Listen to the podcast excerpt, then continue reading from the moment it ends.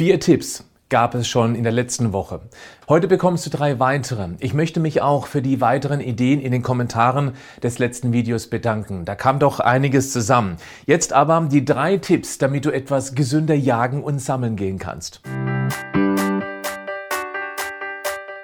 Herzlich willkommen zum Podcast Schlank und Gesund. Ich bin Gesundheitsexperte und Fitnesscoach Patrick Heitzmann. Dieser Podcast ist mir eine Herzensangelegenheit, weil ich dich unterstützen möchte, dass du noch fitter, gesünder und schlanker wirst. Schön, dass du mit dabei bist.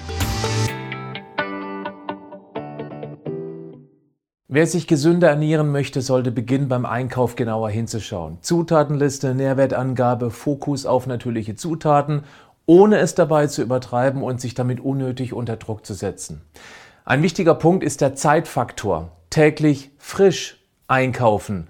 Wer kann das schon? Ich auf alle Fälle nicht. Und es ist auch nicht immer die beste Wahl. Tipp 5. Frisch aus der Dose oder tiefgekühlt. Frisch heißt nicht immer frisch. Obst und Gemüse werden geerntet, treten dann ihre Reise an, liegen ein bis zwei Tage im Supermarkt und zu Hause dann nochmal bis zu einige Tage im Kühlschrank oder in der Küche. Dem Mineralgehalt in Obst und Gemüse macht das nichts aus. Der ist stabil, aber es gibt eine Menge licht-, luft- und wärmeempfindliche Vitamine. Vitamin C, Vitamin B2, B6 und vor allem die Folsäure sind sehr empfindlich. Je länger die Zeitspanne von der Ernte bis in den Bauch, desto weniger ist davon drin. Das ist übrigens ein Grund, warum ich nichts von irgendwelchen Vitaminangaben zu Obst oder Gemüse halte, weil das eben keine konstanten Produkten sind. Das ist aber ein anderes Thema. Dosengemüse oder Obst ist nicht nur oft gezuckert, sondern wird auch kurzzeitig hoch erhitzt, damit es lange haltbar bleibt. Was da mit den hitzeempfindlichen Vitaminen passiert, ja, das kannst du dir sicherlich denken.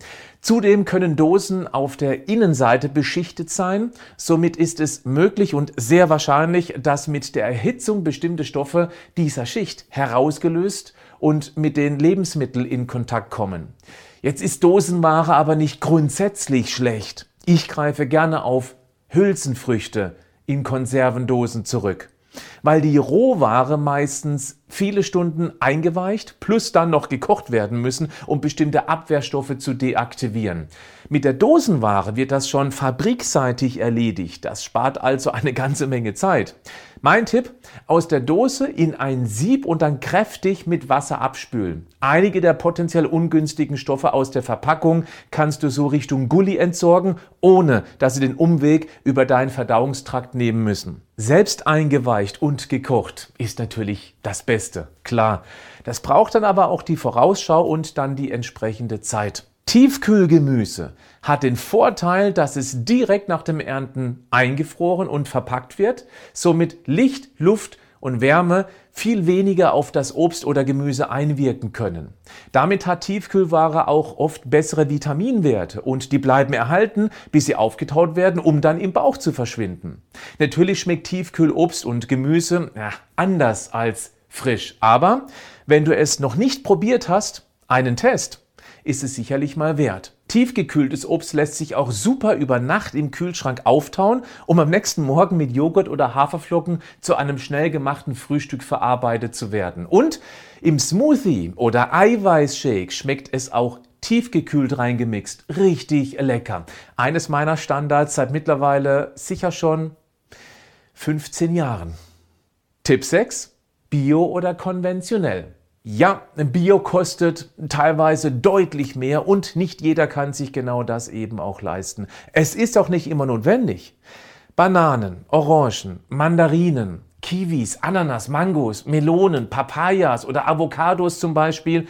Die Schale wird da gewöhnlich nicht mitgegessen. Dort landen aber die Spritzmittel. Muss also nicht zwingend Bio sein. Wird die Schale mitgegessen, Äpfel, Birnen, Beerenfrüchte, Salate, Zucchini, Paprika, Karotten zum Beispiel, da wäre es durchaus von Vorteil, wenn du auf Bio zurückgreifen kannst. Bleiben wir beim Beispiel Karotten, weil die einen die mit, die anderen ohne Schale essen. Die sind auch in Bio-Qualität im Vergleich zu konventioneller Ware bezahlbar. Das ist die Idee. Vergleiche. Auch bei Bio gibt es natürlich Saisonware und die ist dann eben auch mal mit dem kleineren Geldbeutel bezahlbar. Da braucht es beim Einkauf eben mal wieder etwas ja, Geduld. Noch ein Tipp, falls dein Portemonnaie einen Bio-Einkauf einfach nicht hergeben kann. Du kannst das Obst und Gemüse natürlich schälen. Solltest aber wissen, dass gerade in der Schale die mit Abstand meisten Vitamine stecken. Ja, natürlich, die schützen das Obst und das Gemüse vor Fraßfeinden und vor Licht und Sauerstoff. Also vor dem Verderben. So wie sie uns eben auch vor dem Runzligwerden schützen. Schälen wäre also die schlechteste Lösung. Bessere Möglichkeit, direkt vor dem Verzehr gründlich mit warmem Wasser abwaschen, damit an dem Küchentuch trocken reiben oder trocken tupfen. Da wirst du eine Menge, aber nicht alles an potenziellen Pestiziden wegbekommen. Die beste Möglichkeit, mal abgesehen von Bio eben, ist ein Natronbad. Besorge dir Natron oder auch Backsoda genannt. Das gibt es in praktisch jedem Supermarkt für ganz kleines Geld und lege konventionelles Obst und Gemüse vor dem Verzehr oder dem Verarbeiten für ungefähr 15 Minuten in lauwarmes Wasser. Dosierung pro Liter Wasser ungefähr ein Esslöffel Natron bzw. Backsoda. Dann Wasser wegkippen, Obst und Gemüse trocken reiben. Fertig. Das Natron schafft es, einen Großteil der Pestizide aus der Schale herauszulösen. Erheblich besser, als Wasser alleine das schafft. So kannst du günstig etwas für deine Gesundheit tun. Tipp 7. Sei vorbereitet. Die Supermärkte arbeiten mit allen denkbaren psychologischen Tricks, um dir mehr Produkte in den Einkaufswagen hinein zu hypnotisieren, als du tatsächlich brauchst. Wer einfach draus loskauft, wird nicht nur mehr ungesunde Produkte kaufen, sondern auch eher zu viel davon, was dann zu Hause wieder gegessen werden will. Klar, wenn es schon mal äh, da ist, dann soll es ja nicht weggammeln. Eine Einkaufsliste braucht in der Vorbereitung natürlich etwas mehr Zeit, aber reduziert die Gefahr der Impulskäufe drastisch, wenn du dich dann auch knallhart an deine Einkaufsliste hältst. Kein Abweichen, kein, oh, da ist ja ein Sonderangebot, das muss ich aber unbedingt mitnehmen. Wenn du preissensibel einkaufen willst, dann plane eine ganze Woche im Voraus, was du so alles benötigen wirst. Dann kannst du auch schon heute etwas im Angebot kaufen, was du eigentlich erst in sechs oder sieben Tagen brauchen wirst. Nicht nur, dass du damit Kalorien einsparst, weil die Dreierpackung Schokolade im Angebot ja nicht nur günstig gekauft wird, sondern dann auch gegessen werden will, sondern du sparst am Ende auch noch Geld, weil du eben keine eigentlich nicht unbedingt notwendigen Dinge einkaufen wirst.